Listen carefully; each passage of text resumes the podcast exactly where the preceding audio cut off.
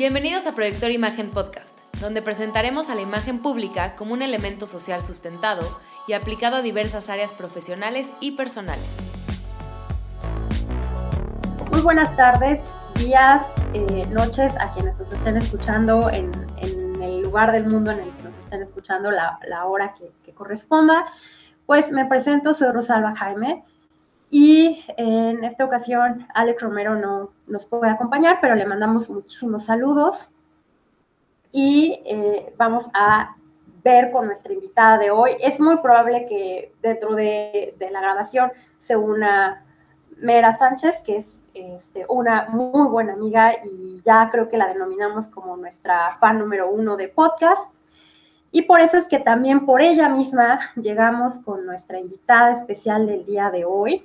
Ella es Yesenia, está justamente ahorita en Islas Canarias, ella es de Islas Canarias, viajó en bicicleta hace más de tres años, lo hace en solitario, digo, wow, porque viajar solita y sobre todo como mujer es un tema que ahorita iremos platicando, con una perspectiva justamente feminista ha pedaleado con 13 mujeres diferentes, organizó una caravana de seis mujeres por Irán, wow, y suele ir a colegios, institutos y universidades a hablar con las niñas y adolescentes acerca del empoderamiento de la mujer.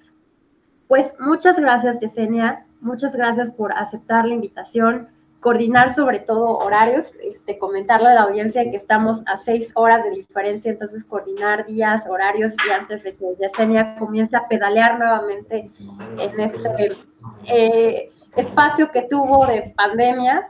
Sí. Entonces, agradecerte tu, tu, presencia en nuestro podcast agradecerle a Mera que ya también se unió por acá. Y pues es que platiquemos acerca, acerca de todo lo que haces, cuéntanos. Eh, desde, desde tu trinchera como viajera, como, como mujer, ¿cuál es tu perspectiva acerca de, la imagen que se le ha dado a, a la mujer alrededor de las distintas culturas, de los lugares a los que has visitado? O sea, ¿cuál es mm. la imagen? Me parece súper interesante porque también estuviste en Irán, ¿no? Entonces, ahí ya nos contarás esa perspectiva feminista que se tiene a, lo largo de los países o los lugares que has visitado. Adelante, Jess. Pues nada, hola a todas las personas que nos estén escuchando y gracias por invitarme a estar aquí en este podcast. Pues un gusto colaborar, ¿no? Con nuevas ideas y nuevas formas de ver el mundo. Pues, a ver, se ¿Se escucha ahí mucho ruido? Por... Eh, un poquitín, pero sí te escuchabas bien. Cuando estabas hablando te escuchabas perfecto. Sí, sí, vale. No, es que no, no soy yo, no sé de dónde viene el ruido. Bueno, que pues la imagen de la mujer, pues nada, a ver, yo viajo con perspectiva feminista porque, porque soy mujer y porque creo en el feminismo como un motor de cambio para acabar con, esta sociedad patriarcal, ¿no? Que nos afecta a todas las mujeres, a todas las personas alrededor del mundo, ¿no? Entonces yo inicié mi viaje con esta perspectiva, pues para empoderarme yo como mujer. Ya sabemos que no es muy habitual ver mujeres que viajen en solitario.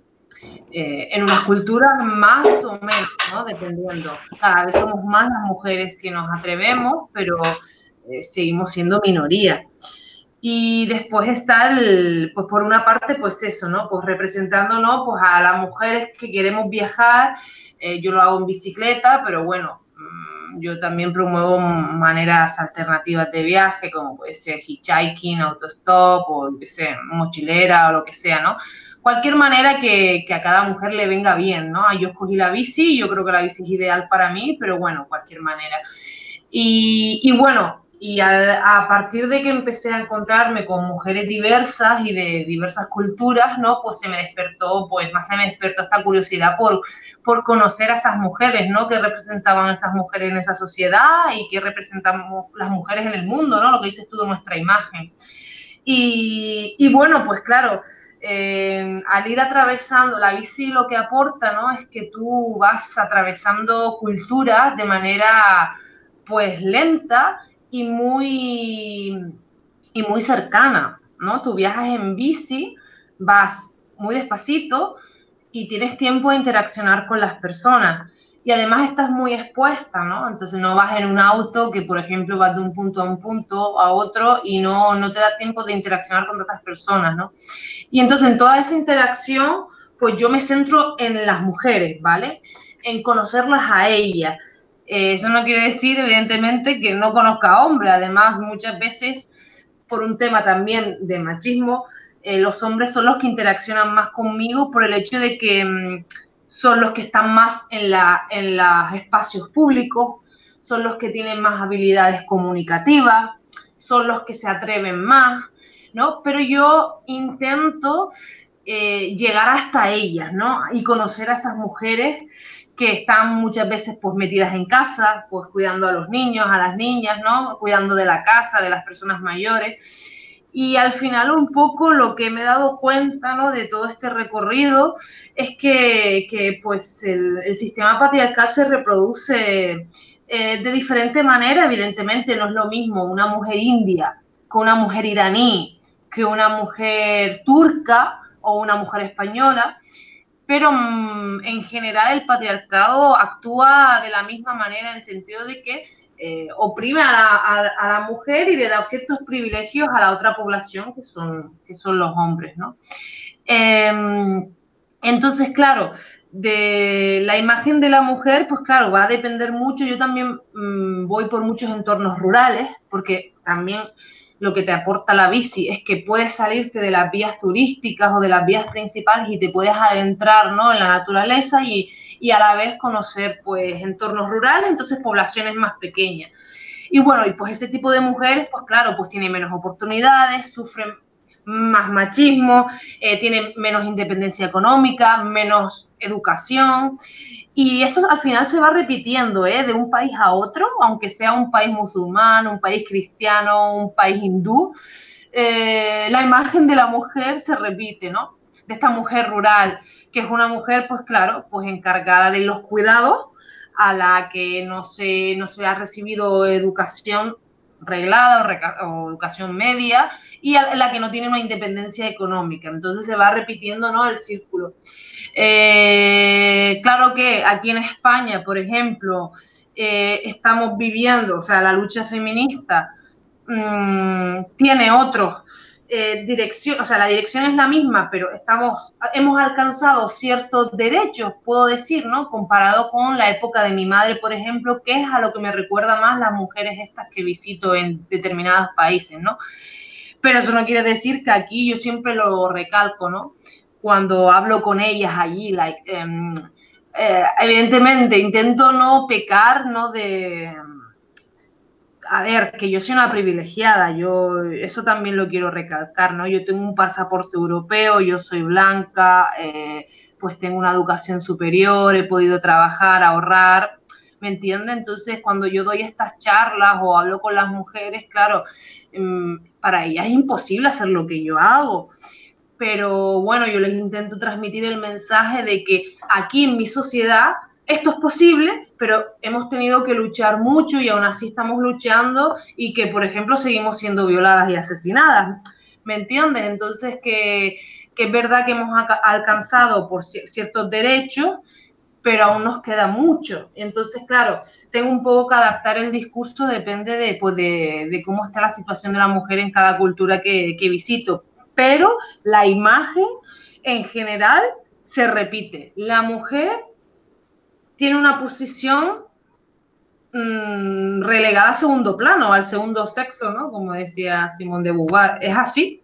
La mujer está en el ámbito privado, en la casa, cuidando de las personas, del hogar, de los animales cuando hay, de la tierra, mientras que el hombre es el que está afuera, pues eh, consiguiendo el dinero o educándose y, y el que viene a casa después, pues, ¿no? Un poco a, pues, a estar ahí, consumir tal y, beneficiarse también por de, de, de, este sistema, ¿no? Que está montado así de esta manera, de que la mitad, pues, haga cierto, que la mitad esté sometida a la otra mitad, básicamente. No sé si me he explicado, me he liado mucho, pero... Bastante bien, Jess. Eh, pues justamente hace algunos bueno, de los eh, primeros podcasts que tuvimos, estuvo de invitada una psicóloga, Diana Valladares, no sé si recuerdas esa, ese episodio. Sí, sí, sí. Y hablábamos de, pues esos estatus, esos rangos, ¿no? Que, incluso en su momento habíamos puesto como, como ejemplo a Alex, ¿no? Como este, el hombre blanco que estaba hasta arriba en la pirámide y todos los grupos vulnerables que están eh, bajo de, todo ese sistema que se ha formado, ¿no? Y como bien lo mencionas, em, pues hablas de, de, grupos comunidades rurales, ¿no? Que muchas veces decimos, es que solamente pasa en comunidades rurales o solamente pasa en espacios pues muy lejanos a la ciudad, ¿no? Y no caemos en cuenta que, que realmente pues es algo a lo que no estamos ajenos, sino que vivimos en el día a día, pero ya estamos tan habituados en el día a día que empezamos a normalizar muchísimas cosas, ¿no? O sea, yo mm. recuerdo, este, a ver, también viajé por allá, por, por España, y platicaba con, un, con una persona, un hombre ya mayor, como de unos 70 años aproximadamente, que encontré en, en un hostal, y de repente se acerca, él era de Barcelona, estábamos en Madrid, el de Barcelona nos empieza a preguntar justamente a mi prima y a mí que, íbamos viajando, que igual agarramos mochila y decidimos como este, trotar un poquito, ¿no? Y de repente nos pregunta que, de dónde éramos, le contábamos que era de México, empezamos a hablar de distintos temas y cae el tema de la inseguridad en México, ¿no? Y, y, hablar de la inseguridad en México es algo que ya pues muchas personas han normalizado, ya normalizamos vandalismo, ya normalizamos este, personas desaparecidas, ya normalizamos ese tipo de cosas, ¿no?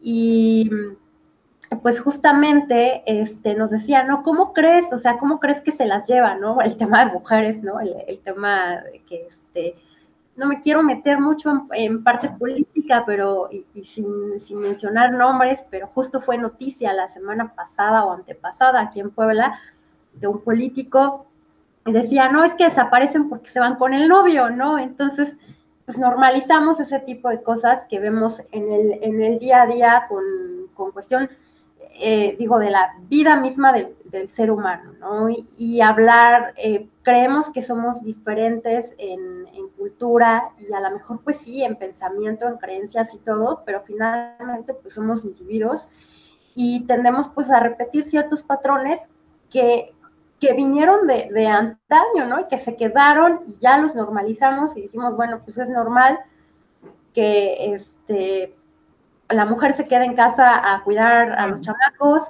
y el hombre sea el que, como la mujer no era la que se quedaba en las cuevas y el hombre salía a cazar. Creo que aparte de las circunstancias en las que vivimos, el, el avance tecnológico, el avance de, del alcance de la información a la que llegamos, digo, cuántas mujeres este, en su momento revolucionarias, revolucionarias, perdón, en su época, pues no tenían, tenían ese acceso a la información y sabían que hay algo más allá, ¿no? Que hay algo más que te conecta, que te hace eh, tener esa, entendamos, no es lo mismo igualdad que equidad de género, tener esa, esa equidad dentro del mismo sistema en el que estás y pues salir y tener oportunidades iguales a las que el otro sexo, ¿no? Y que tú también puedes estudiar y que tú también puedes este, viajar, moverte y todo, pero sobre todo hoy en día más que podamos viajar eh, pues de manera segura, ¿no? De manera, eh, desarrollarnos de manera segura, porque yo creo que antes igual no era tan visto, a lo mejor mal no me equivoco, pero, pero bueno, eh, estaba como un poquito más resguardada la mujer, pero no se veía tanto caso de, pues, de feminicidios o este tipo de cosas, ¿no? Entonces, creo que es un, buen momento para, para seguir revolucionando esa ideología y seguir eh, pues cambiando esa perspectiva de imagen y de nosotras mismas como mujeres, ¿no? Porque cuántas mujeres no caen en, ser misóginas y el decir, no, pues yo, yo nada más sirvo para este, tener niños y, cuidarlos, ¿no? El, hecho de que podamos aperturar el diálogo y podamos ir cambiando esa perspectiva de imagen de nuestro mismo género desde la trinchera en donde cada una de nosotras está. Claro, es importante que desde donde estamos paradas, nosotros empezamos a generar ese cambio, ¿no? Eh, yo eh, recibo en el hotel, trabajo en un hotel, Yesenia, yo recibo en el hotel a, mucha gente, por lo general son parejas, pero todavía causa asombro cuando llega una mujer sola o cuando llegan un par de mujeres solas, a pesar de que sigue siendo, digo, es, un, es un resort, cinco estrellas, además, eh, de gente que tiene un privilegio, ¿no? El privilegio de viajar tal vez de otro país o tal vez aquí mismo dentro de México, pero sigue como sorprendiendo, aún bajo esos, esas circunstancias, nos sigue cayendo así como de, ah, pero está en nosotros normalizar eso, ¿no? Que pues no importa, son chicas, están viajando, qué padre, ¿no? Qué bueno. Eh, si tu, trinchera es tu hogar, en el momento en el que estés criando a tus hijos, pues tanto niños como niñas, pues que los críes bajo esas ideas, ¿no? En, todos son iguales y aquí nos toca, nos toca parejo, ¿no? Tan tu hermano tiene el derecho como tu hermana, ¿no? Eh, y la oportunidad, brindar oportunidades eh, por igual algo que me llama también mucho la atención que mencionas es tu adaptación del discurso. Eh, dentro de lo que también hacemos en, la agencia, en Proyector, bueno, es adaptar el discurso a las distintas audiencias a las que vamos dirigidos, ¿no? Y, y tú desde, desde el movimiento en el que traes, bueno, lo traes como muy, muy presente el hecho de que de acuerdo a la comunidad, de acuerdo a la cultura, en la edad de las chicas a las que les estás hablando y todo, pues obviamente el lenguaje que vas a ocupar va a ser distinto, el, empatizar con ellas y que para que puedas empatizar y tu mensaje pueda llegar, porque muy fácil puede ser que, llegues, te presentes, hables del movimiento que estás haciendo, pero si no creas empatía con la audiencia, pues el mensaje no va a llegar de forma adecuada, porque pueden pensar, bueno, ella viene, está viajando, es de otro estatus y demás, pero acá lo importante es, hacer clic con, esa audiencia para que tu mensaje pueda llegar. Te pregunto, ¿cómo es que empieza toda esta idea? ¿Cómo es que empieza tu cometido de viaje? ¿Cómo, cómo empiezas todo esto? ¿De dónde surge? ¿A qué te dedicabas antes de, viajar? ¿Y, dónde dices, este, quiero tomar eh, esta, este camino? Pues nada, surge de la idea de que quería viajar, quería explorar el mundo y bueno, ya había hecho algún viaje en Latinoamérica sin bicicleta y bueno, después otra vez en la vida convencional, pues yo soy enfermera, pues trabajando, eh, haciendo mis escapaditas, pero realmente yo lo que quería era viajar, ¿no? Sin tiempo límite, era como mi ilusión. y, y, nada, y así lo, así lo hice. ¿Qué pasó? Pues me costó dar el paso, bueno, pues por mucho, pues primero la incertidumbre y los miedos, ¿no? De miedos económicos, miedo de, de qué voy a hacer, miedo de, no de no tener referentes. Ahí hago un hincapié de que necesitamos referentes femeninos, las mujeres en todos los ámbitos, ¿no? No tenemos referentes. Eso yo, aunque no soy muy amante de las redes sociales, o sea, eh, sé reconocer las herramientas que aportan y lo positivas que son, porque a mí me ayudaron. Eh, por eso también yo intento eh, transmitir ¿no? y compartir mi viaje, porque quiero ayudar a que otras mujeres puedan ver que es posible porque a mí me hubiese encantado en su momento, ¿no? Yo empecé a conocer a mujeres que viajaban cuando yo ya inicié mi viaje y me hice Instagram y a partir de Instagram empecé a ver que otras mujeres se dedicaban también a, viajar, ¿no?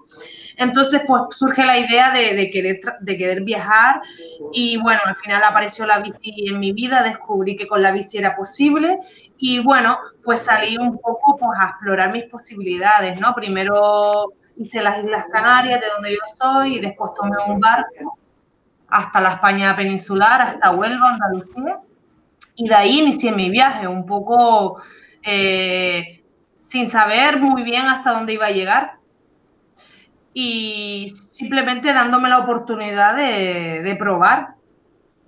Y así fue, así fue como como pedaleé, pedaleé, pedaleé hasta que llegué hasta la India, ¿no? Pues por el camino ya, pues ya me fui empoderando yo, lo que dije, un, un viaje de empoderamiento. Primero me empoderé yo y aún lo sigo haciendo, ¿no? No es que sea yo ahora la superwoman, pero y después transmitir ese mensaje de empoderamiento y después conocer a las mujeres que me encuentro por el camino, ¿no? Son como mis referencias, lo que va marcando el viaje. Y eso, Eso más o menos te, te cuento, lo de cómo, cómo... A mí lo que me daba mucha rabia era que, que las mujeres no pudiéramos hacerlo. Lo que estaba explicando Génesis, ¿no? La de que la gente se sigue sorprendiendo de ver que las mujeres viajan solas. Y, yo tenía, tenía y tengo que, que, escuchar la misma pregunta todo el tiempo, ¿no? Y no te da miedo, y tú sola, pero es que, es que te puede pasar algo, es que no sé qué, y a mí me daba mucha rabia de por qué ellos sí, los hombres pueden viajar solos, o sea, estamos por las redes sociales, encontraremos cientos de hombres viajeros, ¿no? Que viajan solos, pero mujeres es mucho más difícil. Ahora se están viendo más, pero no, no llegamos al nivel de porcentaje de los hombres viajeros en este caso. Entonces a mí me daba mucha rabia porque yo lo que quiero es ser libre, ¿no? Yo quiero ir a un punto y no tener miedo a que me violen, me agredan sexualmente. Yo quiero viajar eh, como quiero hacer otra cosa porque tengo que tener miedo o porque tengo que no hacerlo porque otro que no conozco me puede llegar a agredir sexualmente, porque al final ese es el miedo al que nos enfrentamos las mujeres, ¿no? mujeres viajeras en este caso. Cuando yo me encuentro un hombre viajero, eh, solitario, y le pregunto, no, hay que, no, compartimos qué miedos tienes tú y tal, los hombres nunca van a tener el miedo a la agresión sexual o a la violación, porque es que no existe. ¿Me entiendes? los hombres tienen miedo a que les roben, a que les ataquen los perros, ¿sabes? Así que, a mí, a ver si me puede pasar por la cabeza, pero realmente no tengo mucho miedo a eso. Tengo miedo, y nuestro miedo es a la agresión sexual, porque sabemos que puede pasar, porque nos ha pasado cosas, a cada mujer nos ha pasado algo en nuestra vida que nos hace estar alerta, ¿no? Y, bueno, pues eso un poco fue un poco una, una, una, revelación, en plan, pues no me da la gana de aceptar de que yo tengo que tener miedo y de que no tengo que hacerlo por si acaso, ¿no? Entonces, que, sí, que tenemos nuestras particularidades, que no es lo mismo un chico o una chica que viajen solos, sí, claro, y yo por eso lo cuento, yo, hombre, no cuento todas, todas, cada una de las experiencias negativas que he tenido con hombres o con, pero cuento bastante porque por una parte, quiero hacer ver que esto existe. O sea, yo pienso que el silencio entre el silencio, las mujeres, y bueno, y por eso el, feminismo y el movimiento feminista en los últimos años ha cogido tanto auge. De repente las mujeres hemos empezado a hablar y a decir, ah, pues a mí me pasa esto, y la otra, coño, pues a mí también me pasa esto, ¿no? Entonces, claro, por una parte expongo lo que pasa, que hay que tener cuidado, pero por otra parte quiero animar a las mujeres a que es posible, que la sociedad tiene que empezar a ver mujeres sin hombre, porque una, una pregunta graciosa, curiosa, ¿no? Que me hacen cuando viajo con otra mujer, o con incluso dos mujeres más, a lo mejor somos tres mujeres, siguen preguntándonos, preguntándonos, ¿están solas? Es verídico, nos da la risa, ¿no? En plan, ¿cómo que estamos solas? ¿Somos dos o somos tres? Pero la sociedad, la sociedad ve a una mujer o dos mujeres que, eh, sin presencia masculina y la sociedad las percibe como que están solas. Y entonces, pues tenemos de a poco que, que, romper con eso. Y bueno, y yo estoy aportando pues mi grano de arena y además porque, porque me gusta viajar y conocer y las culturas y todo eso. La parte antropológica me atrae mucho y entonces, pues bueno, pues combino combino pues un gusto con una reivindicación.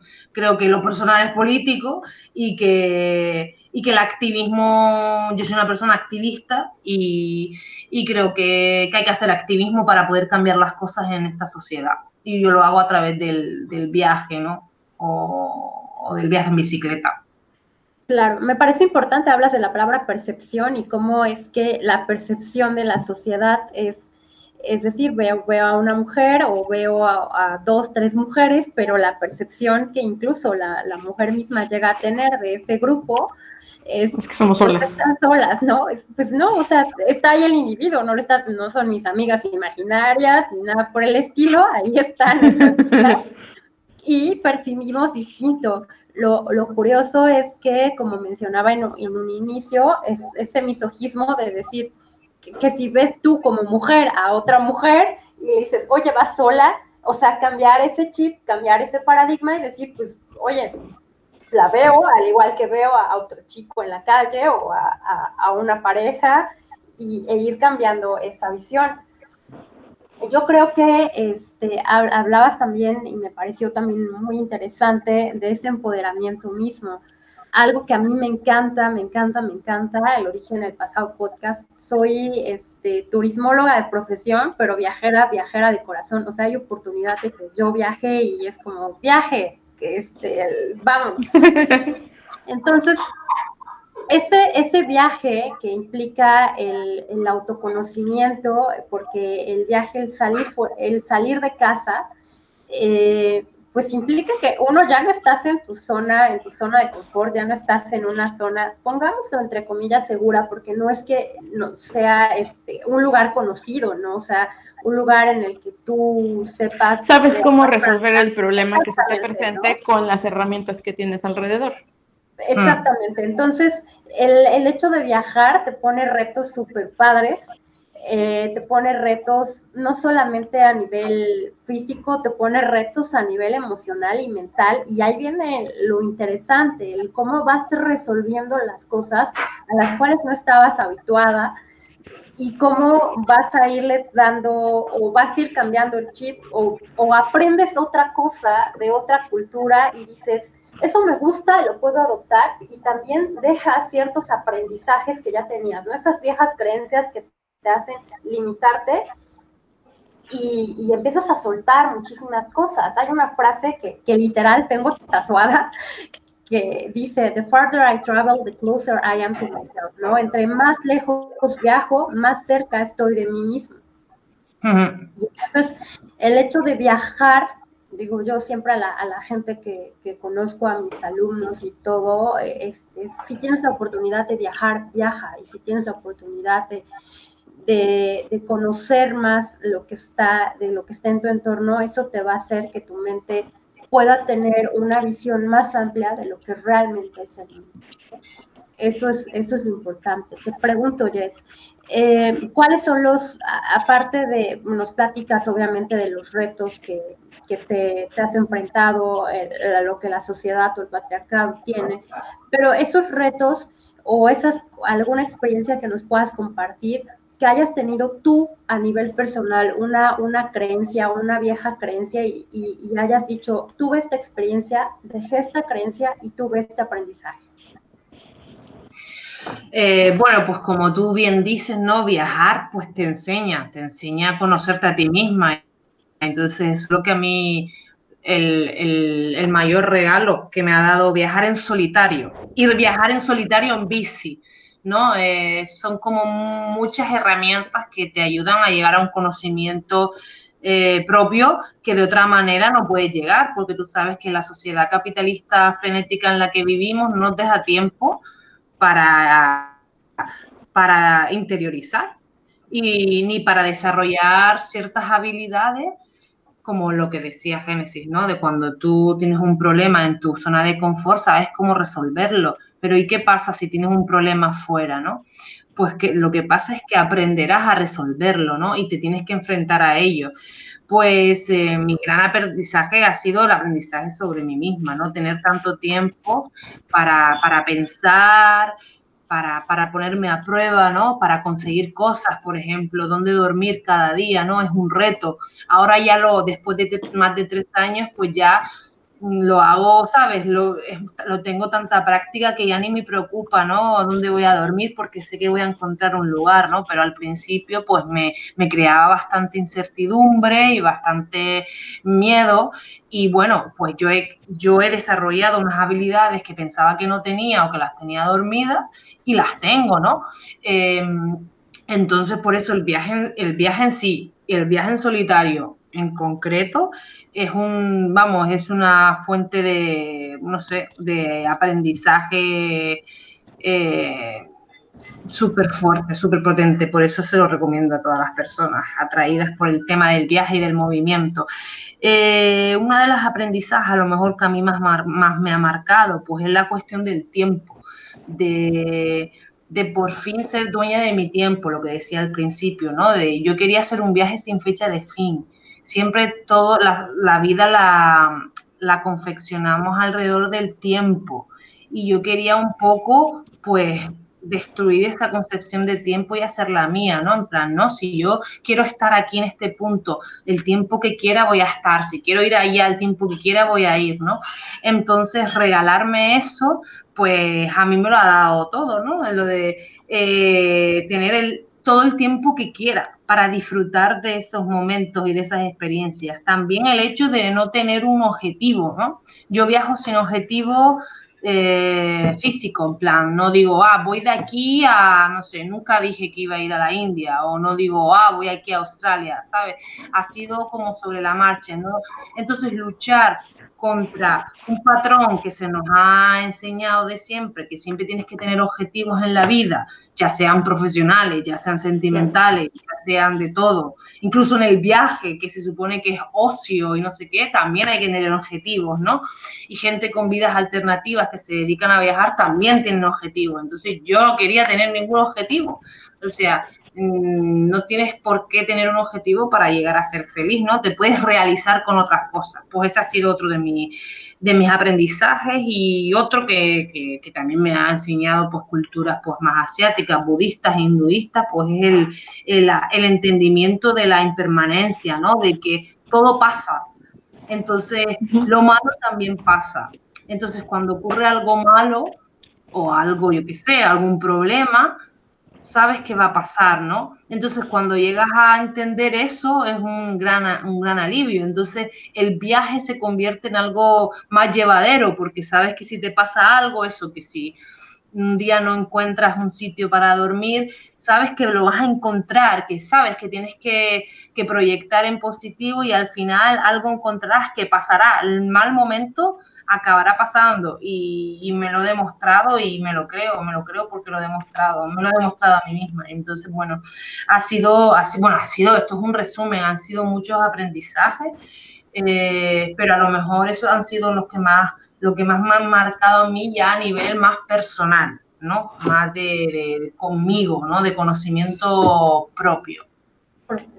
Pues sí, claro que, pasa, ¿no? O sea, tan solo el disfrutar, hablábamos también en el podcast pasado, el disfrutar la comida se nos olvida, o sea, el disfrutar pequeñas cosas, de repente estamos tan inmersos dentro de nuestro, del, día a día, ¿no? Del, del mundo del trabajo, de todo, que se nos olvida disfrutar esas pequeñas cosas que realmente son esos placeres de la vida misma, ¿no? Se nos olvida esos lujos que tenemos, que no implica un lujo, no es estar en un super hotel o en el superavión ni nada, sino esos lujos o esos pequeños apapachos que nos damos a nosotros mismos de decir, este, pues voy a observar el amanecer o voy a estar en mí, eh, en mí mismo, este, eh, un ratito y, meditar, ¿no? O sea, entendemos meditar como al voy a estar 40 horas en, flor de loto y con los ojos cerrados y, no, o sea, realmente la parte de introspección, la parte de meditación,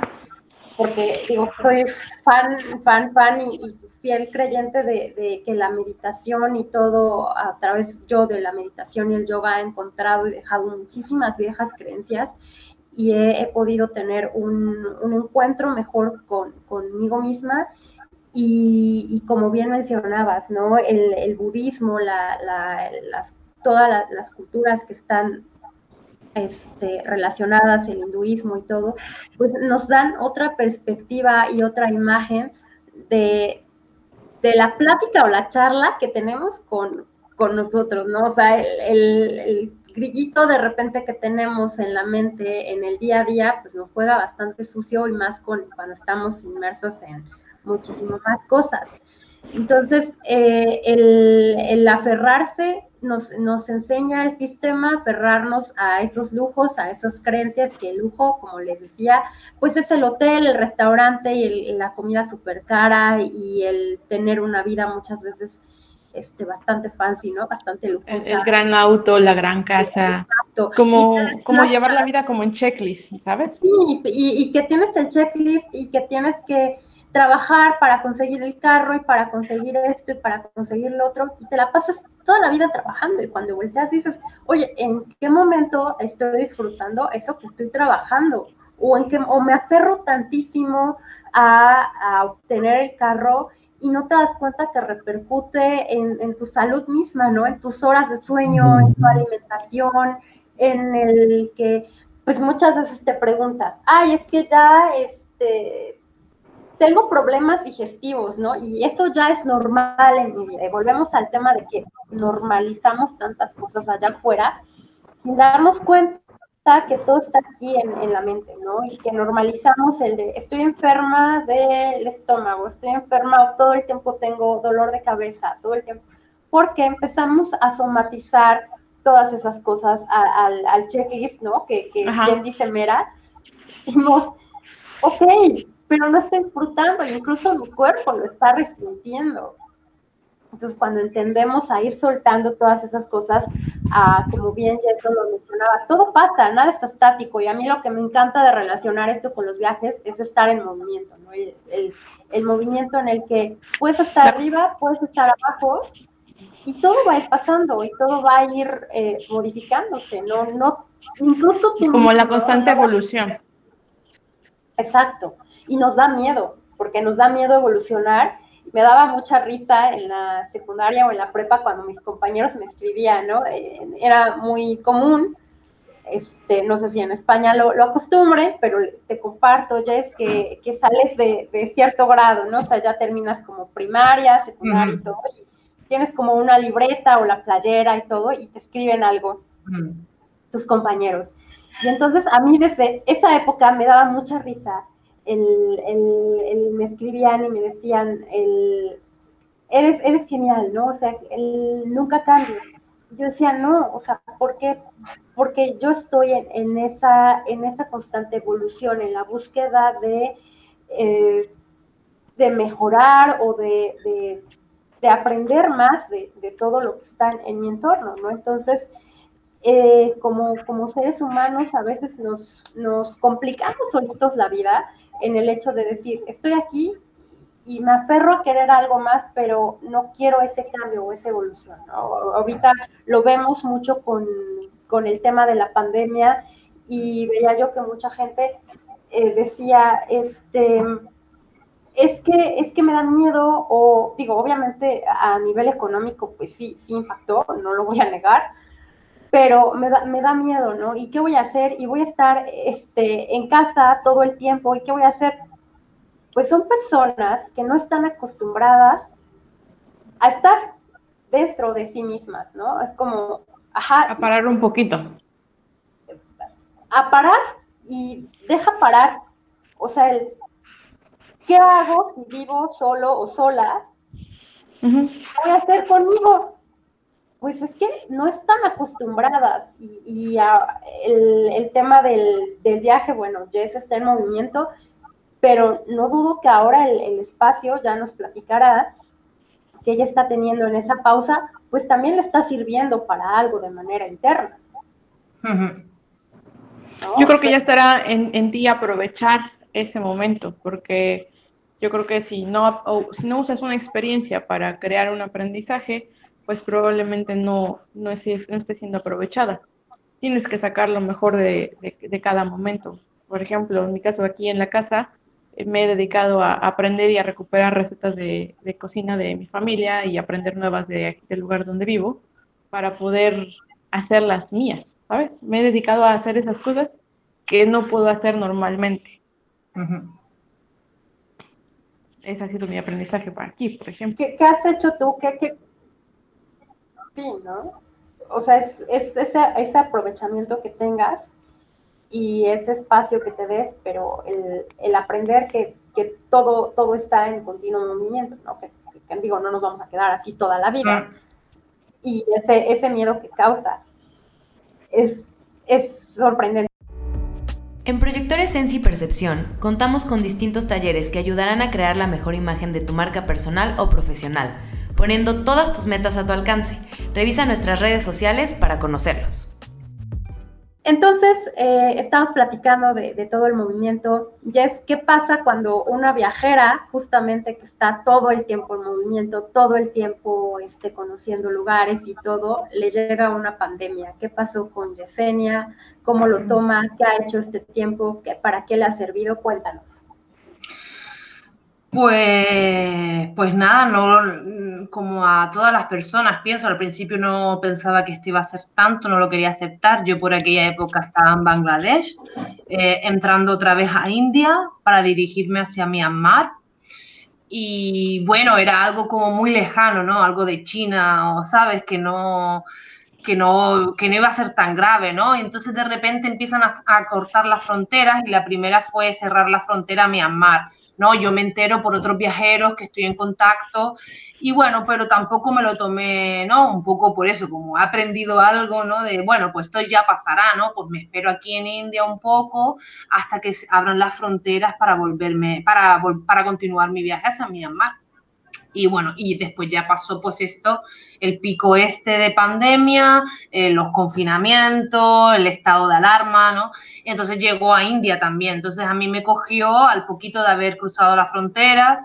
Y bueno, pues eh, tuve de todo, ¿no? Me metieron en cuarentena, después eh, un poco por, al principio un poco por ser extranjera, ¿eh? No porque me tocara hacer la cuarentena, sino yo estaba en una zona muy remota de la India eh, y ya, bueno, yo llamo la atención por, porque soy guiri, aquí decimos en España guiri, soy gringa, ¿no? Y, y, llevo una bicicleta, bueno, pues en ese pueblo yo era la primera que habían visto en su vida. Y bueno, pues entonces ya, ah, foreigner, foreigner, ¿no? Entonces ya vino la policía, bueno, al principio pues fue un poco, pero bueno, siempre con humor, porque claro, en verdad no deja de ser parte de la aventura, ¿no? En plan, eh, me llevaron en una ambulancia durante tres horas, ¿no? Entonces, y además en India, que todo es muy divertido, aunque te saca de quicio, ¿vale?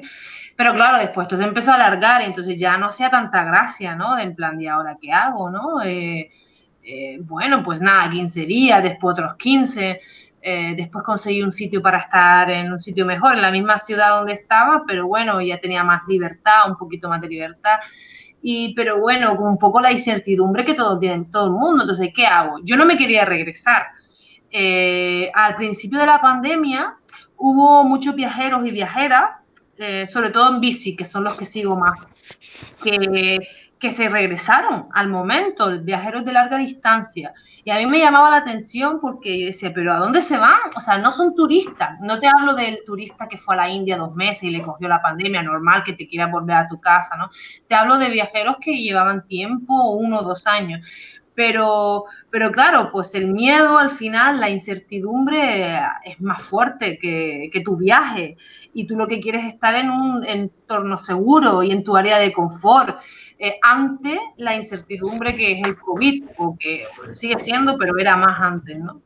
y, y, bueno, pues yo, yo, no, yo no quise meterme en ese grupo de, de, me voy a mi casa corriendo, porque yo, o sea, mi casa es el mundo, ¿no? Y yo estoy viajando por largo tiempo, entonces no tenía sentido.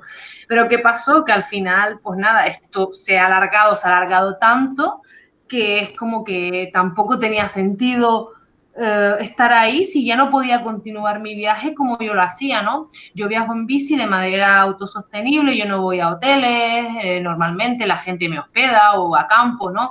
Utilizo mucho la hospitalidad, ¿no? Me relaciono, pues mira dónde está la iglesia o me quedo a dormir en una iglesia, lo que sea. Entonces, claro, mm, la gente ahora pues está muy reacia a todo eso, normal, ¿no? Y, y después la frontera física al viajar por tierra te encuentras con esos problemas. Si la frontera física está cerrada, no es como, no es media vuelta y te va. Yo viajo en bici, ¿no? Entonces es complicado. Entonces al final salió un avión a España desde la India y nada, también aquí la familia, pues no, un poco con miedo, qué va a pasar, aunque yo, donde yo estaba, estaba todo bien, bastante controlado, sabes, que no era el miedo ese a la pandemia, era la incertidumbre lo que me hizo volver, yo creo.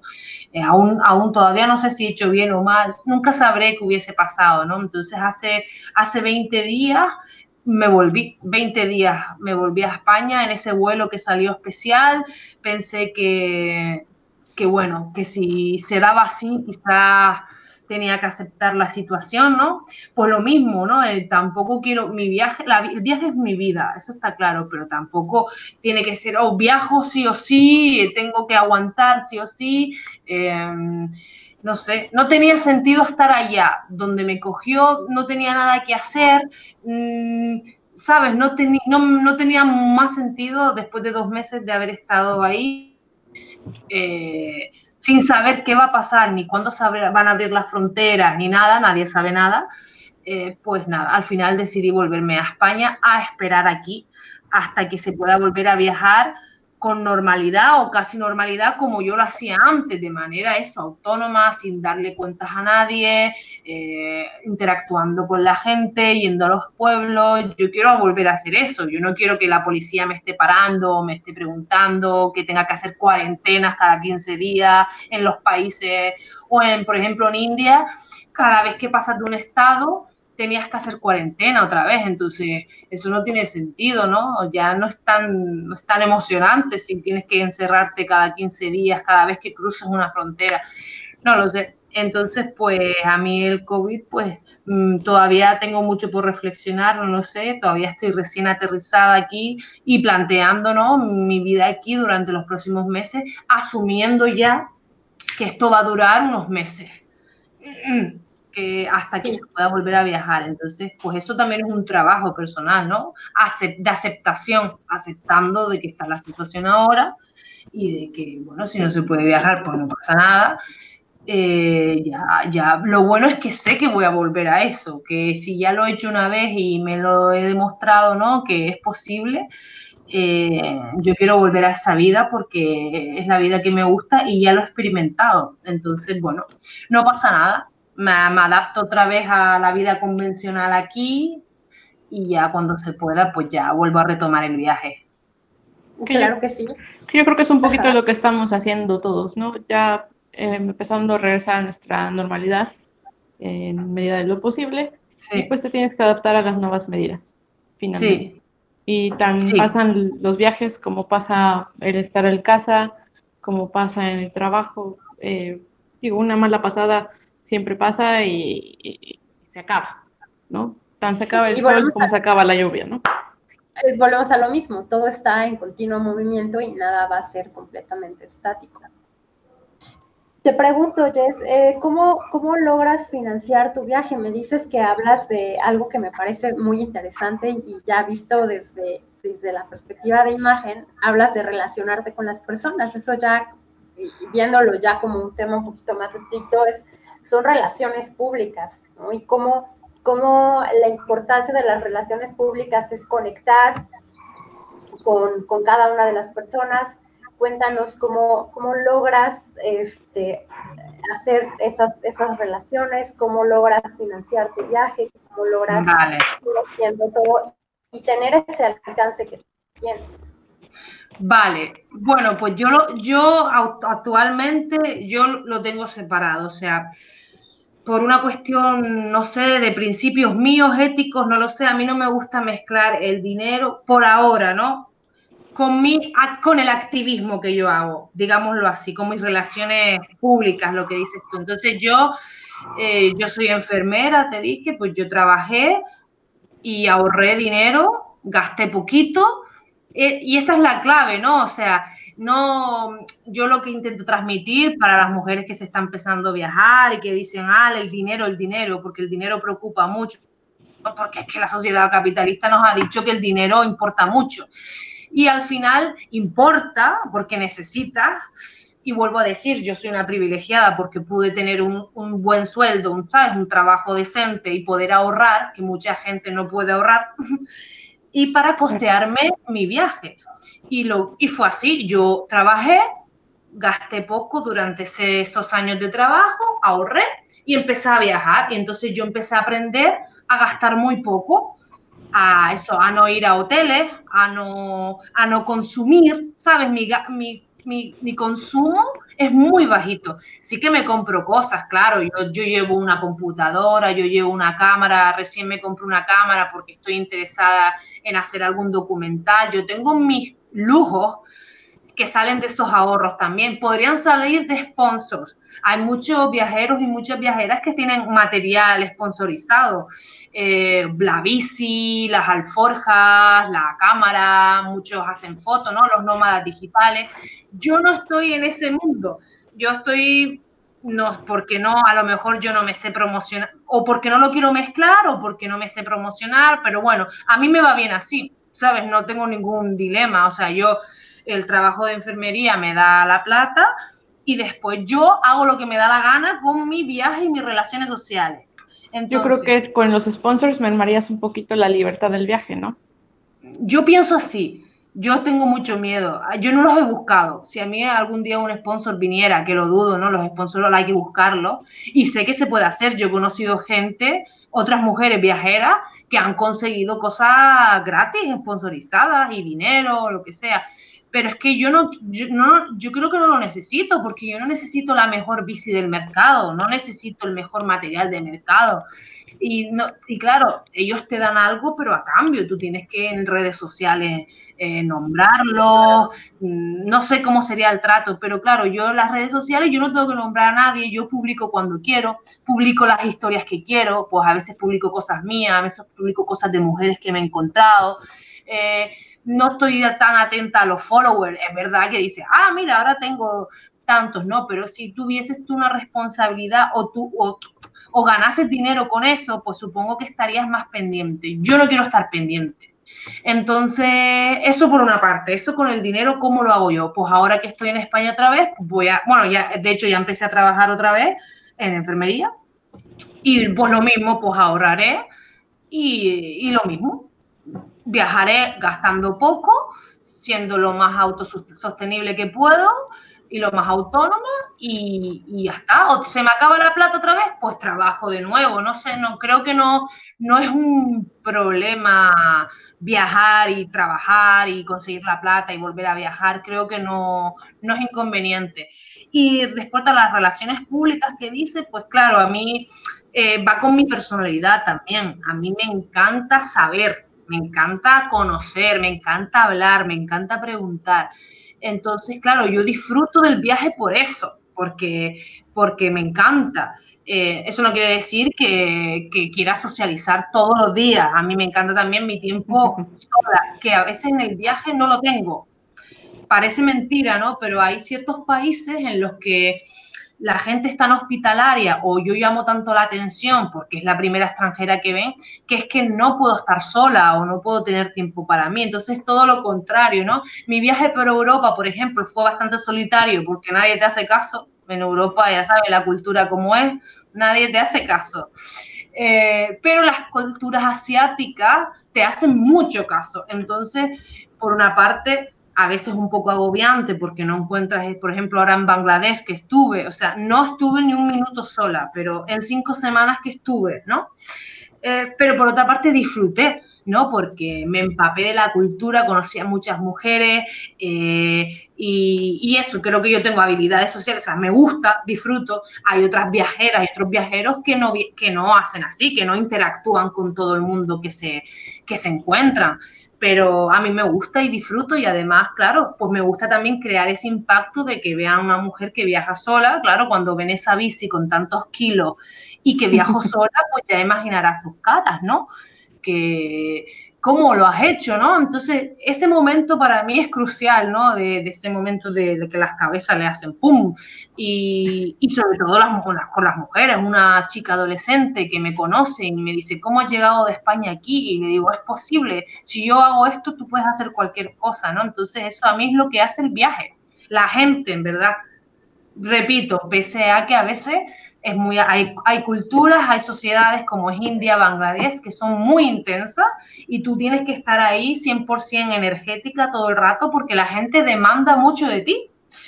Y a veces puede resultar muy cansado, pero otras veces es muy gratificante, ¿no? Es muy gratificante porque, no sé, no sé, las relaciones humanas ah, y eso, y aprender, y cómo, cómo hacen cosas tan diferentes a nuestra cultura en otra parte del mundo, ¿no? Entonces, eh, no sé, en India, ¿no? Comer con las manos, por ejemplo, algo que yo nunca imaginé. Digo comer arroz y eso, no comerte un pollo o algo así, ¿no? Comerte arroz con las manos, eso en las sociedades occidentales está prohibidísimo. Y yo... Más te pega, ¿no? Esta, sí, pues, pero literal, literal. Y como que es de tan mala educación eso, y en otras culturas es lo mejor que puedes hacer. Esa es la gracia, ¿no? Los tabúes culturales, como una cultura está muy mal, por ejemplo, eruptar, ¿no? Ajá. En India no está mal, mal considerado eruptar. En aquí sí, tú te eruptas eres una guarra. Pero en India no. Sí, no, es eso, o sea, la, percepción que tenemos y hay veces que estamos tan enfrascados en, lo, lo, que tenemos que creemos que todo el mundo es igual, ¿no? Que, todo el mundo este, es de mala educación, eructar después de comer. Y justo mencionábamos en el podcast pasado, ¿no? Que yo decía que no recordaba en qué país era eh, estas, estas costumbres y son la misma imagen que, van teniendo cada una de las culturas y cada una de sus particularidades y que eso mismo le da riqueza a todo el mundo que tenemos.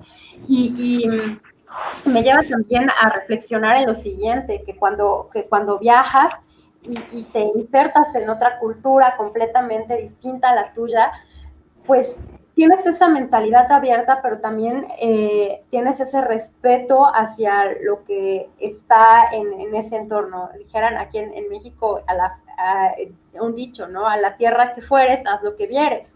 Y el, que seas respetuoso, uno, primero con tu individualidad, porque cabe destacar que tampoco vas a hacer algo con lo que tus principios y tus valores no van, pero que sí tengas esa mentalidad abierta y esa humildad de poder aprender y compartir, ¿no? Y, que no, si viajas es porque quieres conocer esa cultura y quieres adentrarte a ella y, con, y, vivirla, y vivir la experiencia. Y parte de vivir la experiencia, pues obviamente es que te relaciones con, con las personas, ¿no?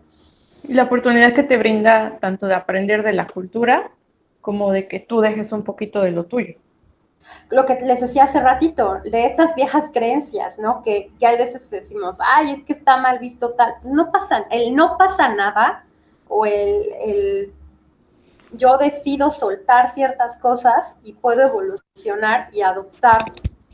O algo que yo siempre he dicho es, sí soy mexicana, pero me considero una ciudadana del mundo, porque hay cosas de otras culturas con las que sí compagino, con las que sí comparto y digo, ah, esto está padre, o esto me gusta y esto quiero tomarlo.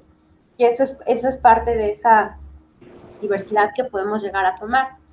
Y otro aspecto que también mencionabas que me llamó la atención es esa, esa percepción también en cuanto a, las culturas de, y, y, decías, ¿no? Yo viajaba casi sola en Europa, porque en Europa pues concebimos o tenemos también esa imagen de que el europeo tiende a ser como muy frío o muy, muy distante, ¿no? Con las personas. Y hay otras culturas que son mucho más cercanas, ¿no? Y que te dan esa compañía. Eh, me pareció curioso lo que contabas de, Bangladesh, eh, de la India, en el que se me hizo muy similar a lo que es la cultura mexicana. Muy, muy similar. Oh. Olvídate, ves aquí pasar a alguien y, y lo saludas. Lo saludas y aparte que lo saludas, este, yo de repente, por ejemplo, aquí en casa hemos tenido, bueno, me gusta viajar, entonces, este, por Mera conocí a un chico que también viaja en bici, que estaba desde Alaska hasta, hasta la Patagonia, ahorita que anda por Perú y anda pedaleando igual. Entonces, de repente Mera me habla por teléfono un día y me dice, oye, porque ella anda muy metida en toda esta onda de la bici, ¿no? Entonces me dice, oye, ¿puedes hospedar, por favor, a, este chico? Te paso su contacto, shalala y todo. Y en casa mi mamá yo somos súper confianzudas y demás, entonces fue como, ok, lo conoce Mera, lo recomienda Mera, le damos hospedaje. Aquí estuvo, él me empieza a platicar de todo, de esta aplicación de Couchsurfing alrededor del mundo, y la abro porque yo este, tenía la intención de viajar. El año pasado anduve mochileando y todo. Y de repente empezamos a aceptar este, viajeros, ¿no? Y a darles hospedaje. Y eso también como, como anfitrión, este, o sea, aunque tú no viajes, pero recibas a esas personas que son de otra parte del mundo, es, es un tema súper interesante porque ves desde la forma, los, eh, los, hábitos que traen, eh, la, lo que te pueden compartir de su cultura y todo eso está, está padre, pero también acá como mexicanos, y, y Mera no me dejará mentir, en la casa somos súper apapachadores, entonces, y es como, no es que sea novedad, pero viene el visitante, entonces lo que queremos es que conozca y que conozca la ciudad y que pruebe los platillos y llevarlo a, a lugares sí turísticos, pero a lugares que tampoco son tan conocidos y que vean... Los secretos mejores guardados. Sí, de Puebla y entonces es como, es muy emocionante, ¿no? También mi hermano Luis, este, súper platicador y, es llevar al, al, amigo viajero a todos lados y apapacharlo. Y creo que, digo, a veces también sabemos que, que culturalmente a veces... Eh, digo, culturalmente y también como individuo, a veces necesitas tu espacio y tu privacidad y todo, pero te lo apuesto que acá en México este, somos así, ¿no? Compartimos mucho esa parte con, con, estos países de, ah, viene de otro país y le pregunto y lo llevo y que quiero que conozca y quiero que pruebe y quiero que experimente, porque finalmente sabemos que ellos vienen por una experiencia, ¿no? Y al menos a mí en, la parte personal me gusta que quien visite, visite la casa, se vaya con toda esa experiencia del lugar en donde yo vivo. Ya, esto lo, hablaba el otro día que conocí a un chico que también viaja en bici, pero él viaja, ha viajado más por Europa. Y yo por Europa yo no tengo tanta experiencia. O sea, mi, mi, mi, mi viaje cubre un poco de Europa, pero, pero me fui rápido de Europa, ¿no? No he explorado en bici toda Europa. Y a veces lo pienso, ¿no? En esos días de India o de Bangladesh que casi muero atropellada porque el tráfico es caótico, o que no puedo ni parar a ir a hacer pis porque, porque voy a tener a cinco personas alrededor mía a ver quién soy. No, momentos así muy estresantes de déjenme en paz. Quiero, piensas, joder, quiero ir a Europa a la tranquilidad, que nadie me que me dejen en paz. y además todo ordenado y después yo me río sola porque pienso, a ver, sí, me gustaría, pero yo me aburriría al final. Porque claro. sí es verdad que, que, me encantaría eso, el orden, que me dejaran tranquila, las bicis por aquí, los autos por aquí, ¿sabes? Eh, pero al final no pasaría nada eh, me acabaré aburriendo, ¿no? Porque personalidades como la mía, ¿no? Que me gusta eso, interactuar y tal, pues claro, culturas como la latinoamericana, culturas como las de Asia, pues claro, me dan a mi pie a hacer eso. Si me voy a Noruega, va a ser todo muy bonito y todo muy limpio, ordenado y respetuoso, pero me voy a aburrir. Yo me acuerdo en Croacia, en Croacia ni me saludaba la gente, ¿no? Eh, porque pasé por una zona turística y bueno, no sé qué pasó ahí en esa parte, pero eran muy serios y muy... Y yo pero decía, pero qué fuerte, ¿no? Comparado comparar Croacia con Bangladesh, por, e, por ejemplo, o con India. Son los, y, opuestos. ¿Perdón? Que son los polos opuestos, ¿no? Sí, mientras tienes a toda la gente y son esos choques culturales en donde nos encontramos. además que perdón, además que en Europa es mucho, mucho, ay, perdón, mucho más común ver a la gente en bici. Sí. ¿no? O sea, están incluso las vialidades Viajar y ver a gente viajando, y no somos novedad. Ajá, ya no, ya no causa sorpresa. No, no, no. Y también, pues, la, la, hospitalidad se ha perdido. No digo en las zonas rurales. Yo creo que está claro que mi viaje por Europa, esta vez, yo cuando empecé no sabía nada. Entonces, yo hacía rutas eh, que buscaba en internet. Ya no volvería a hacer eso. Yo fui aprendiendo a evitar eso. O sea, no, no, no. Métete por pueblos remotos donde no vaya nadie. Ahí vas a encontrar esa esencia de hospitalidad, de, de ayudar a la persona que viene de fuera, ¿no? Eso quizás en Europa se pueda encontrar en pueblos muy remotos, pero si no, no, ya, ya la individualidad está tan metida que necesitas redes como Couchsurfing o One Shower, que, es el Couchsurfing de, de los ciclistas, para poder conocer la hospitalidad. En cambio, en Asia, Turquía, Irán, eh, Nepal, Bangladesh, India, tú no necesitas, em, casi no necesitas eh, hospitalidad online, no necesitas couchsurfing, porque la gente te lo brinda, ¿no? La gente se acerca a ti a, bueno, a veces lo tienes que buscar tú, pero en el caso de Irán, ¿no? que se dice que es uno de los países más hospitalarios del mundo, no sé si lo han escuchado así, pero en Irán pasa, en Irán la gente te va a ti a ofrecerte que vayas a su casa, por favor. Te lo piden además, por favor. Ay, qué bonito. Ok. Sí, eso yo no había escuchado ese, ese tema de Irán, ¿no? O sea, el concepto a veces que tenemos de Irán o la imagen de, de Irán es mucho hacia un país lamentablemente digo por, la, por las noticias y todo, este, un país bélico, ¿no? Un país este, que ha sufrido mucho en ese aspecto, pero suena muy interesante el saber que, que, si puedes visitar ese país, digo, a quienes nos están escuchando, es cambiar esa percepción que tenemos y decir, wow, podemos visitarlo y son súper hospitalarios, ¿no? Eh, Irán no te deja indiferente, ¿no? Eh, eh, Irán es el caso más paradigmático del concepto de imagen, que cuál es la imagen que se crea en, la, en, los, em, en la televisión o en los medios de comunicación y cuál es la realidad. O sea, Irán yo creo que es un ejemplo, vamos, perfecto.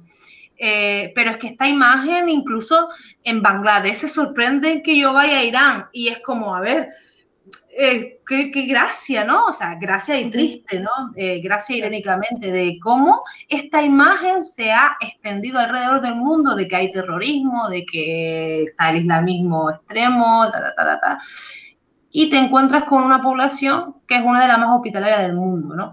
Y, entonces, es claro, por eso te digo que todas las personas que yo he conocido que han estado en Irán mm, se han quedado fascinadas por la hospitalidad de la gente, por, por cómo... Y además la gente te lo dice, te dice, por favor, cuando vayas a casa, dile que no somos terroristas, ¿no? Entonces eso se te pone la piel de gallina. Eh, de, de, ellos saben, porque ellos tienen satélite y todo, saben lo que se dice en las noticias sobre Irán y sobre los iraníes. Entonces te dicen, cuando vuelvas a Europa, dile a la gente que no somos terroristas, ¿no? Y, y bueno, es espectacular simplemente experimentar eso, la hospitalidad extrema, ¿no? De que te pidan por favor que vayas a su casa.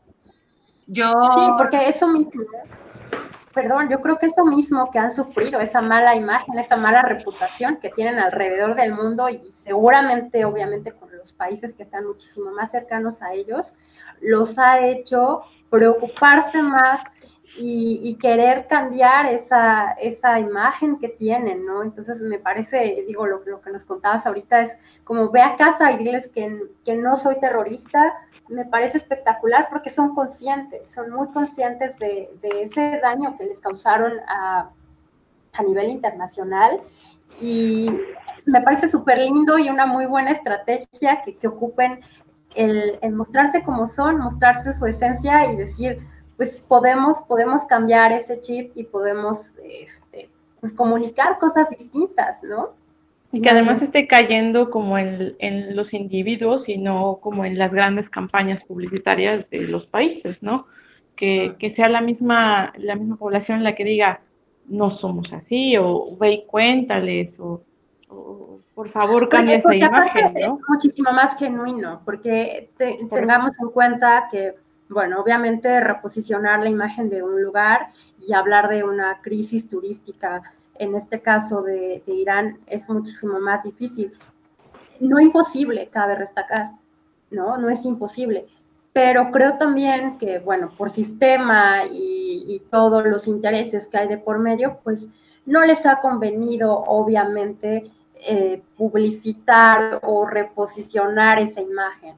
Y entonces, ¿dónde va a estar la chamba? Pues la chamba va a estar en el pueblo, en la localidad, en las comunidades y en los individuos, en el decir, estamos bien y podemos cambiarlo. Ese, ese me parece un muy, muy, muy buen ejemplo en cuestión de, de imagen turística e imagen como tal de, de, un lugar.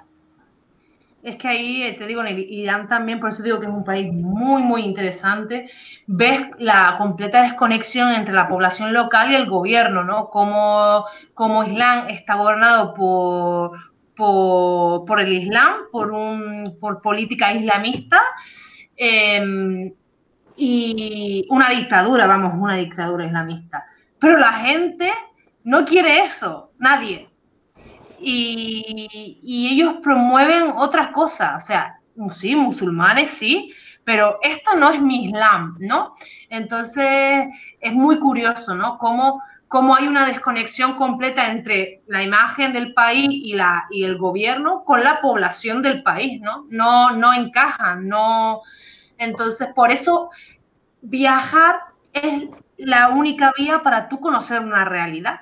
Si tú vas a Irán y lo ves con tus propios ojos, mmm, pero claro, lo mismo, a Irán no va todo el mundo. Antes era mucho más difícil ir, ahora han flexibilizado un poco, ahora puedes conseguir visa de turismo, pero aún así no cualquier persona va a Irán. Eh, van gente que tiene la mente abierta, que está dispuesta ¿no? a que ha conocido a alguien que ya ha estado, ¿no? Entonces el tipo de turismo que recibirán también es un tipo de turismo preparado, en plan, saben a lo que van y, y eso, o sea, pero claro, evidentemente al gobierno no le va a interesar nunca que venga un turismo masivo a Irán, vamos, porque no, no les interesa. No, esto le podría dar poder a la población, poder económico. Sí, sí. Claro. Sí, sí. Y que también hay que entender que, que, la parte, eh, hablando en el turismo masivo y más con lo que estamos viviendo hoy en día, esa masificación de las cosas, ha, digo, siempre, siempre he sido como, como algo que, que he aprendido mucho, es el, el, ser radical, o sea, irte a un puesto, a un polo, perdón, o a irte al polo contrario, no, no te lleva a nada bueno. Siempre es como mantenerte en un equilibrio y en un punto neutro, claro, con todo lo que implica el movimiento natural de las cosas. Pero a lo que voy con lo siguiente es, en el momento en el que el turismo se empezó a masificar, pues empezamos a perder esencia real de, los destinos turísticos, empezamos a perder realmente ese sentido de, de, del lugar o del viaje mismo, ¿no? O sea, eh, hablamos a lo mejor de, de, que muchos turistas, y como comentábamos en, en, el episodio anterior, Mera y yo, ¿no? O sea, no está mal que te vayas a un all inclusive, no está mal, porque bueno, cada, cada quien tendrá su cometido y sus ideas y todo, pero viajan al lugar y viajan al sitio y no lo conocen en realidad, o sea, no conocen eh, la localidad, no conocen a las personas, no conocen eh, en realidad cómo, cómo vive la gente, me sorprende y eso me da muchísima tristeza, mucha, mucha tristeza el saber que los sitios más importantes de turismo, no solamente en México, sino a nivel mundial,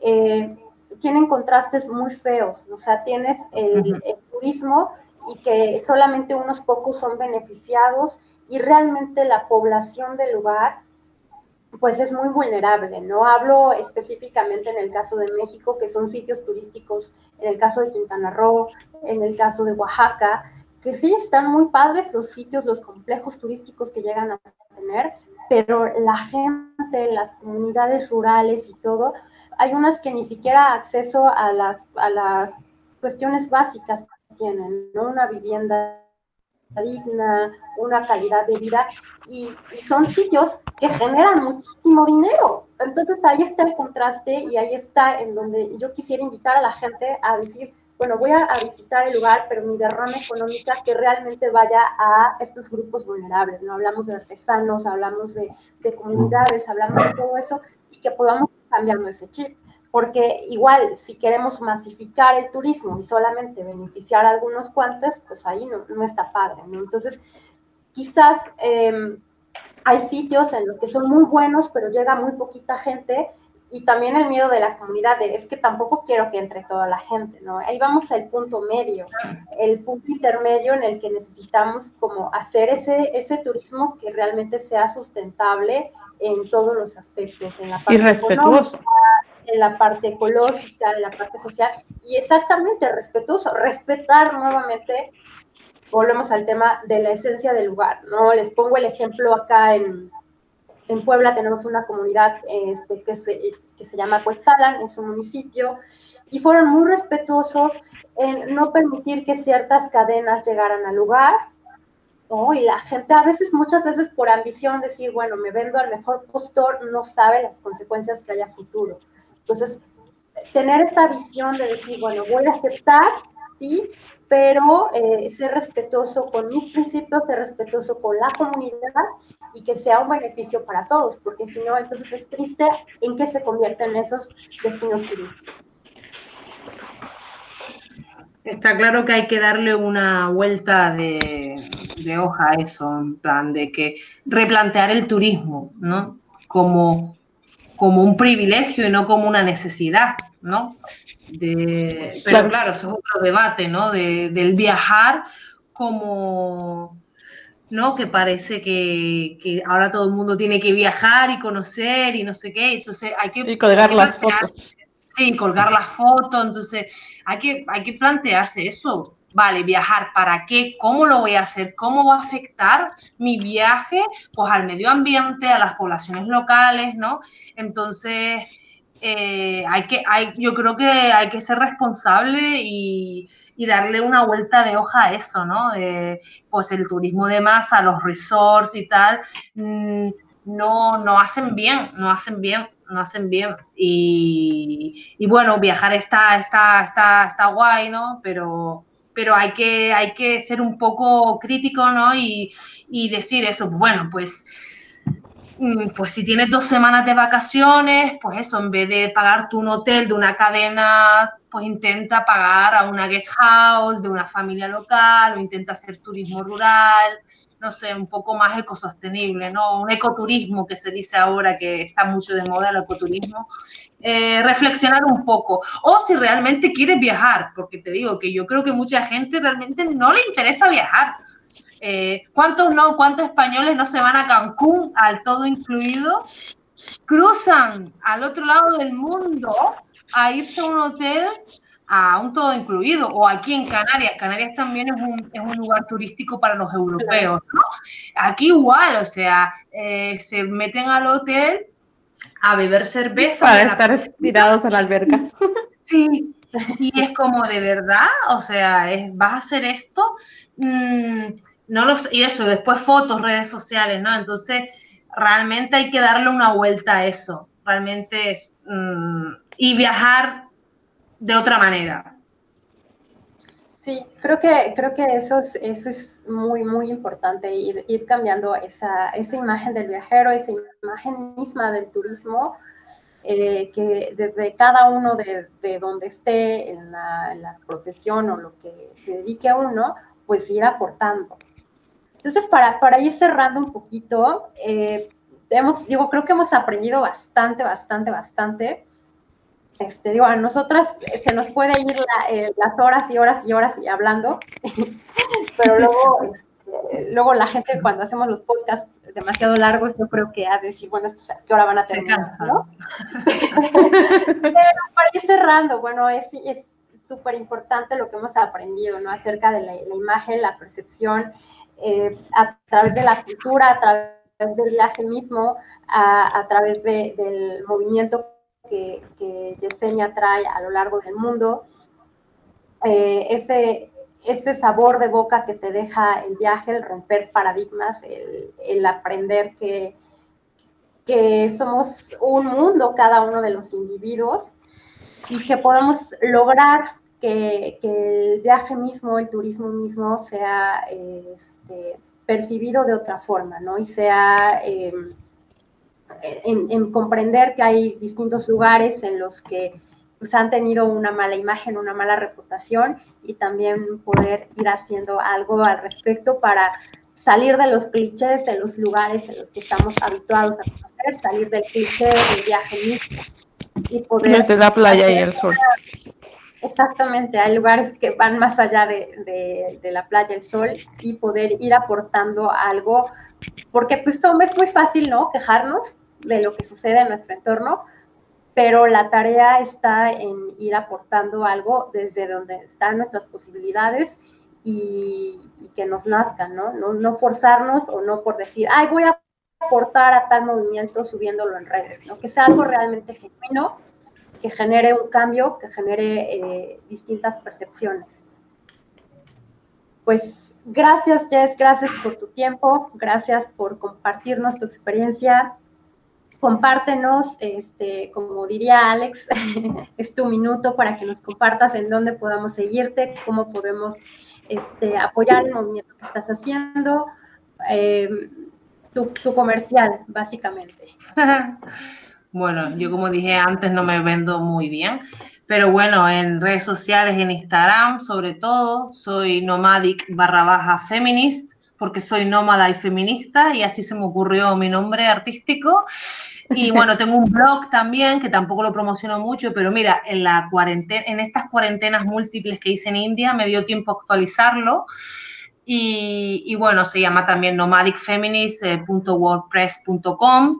Y bueno, pueden, a gente que le guste más leer, pues ahí explico un poco más pues, mis vivencias y eso, mujeres que conozco, cómo es ser viajera y mujer y todo eso. Y a quien le guste más, pues el formato Instagram, pues Instagram, ¿no? Que es más así liviano, más liviano.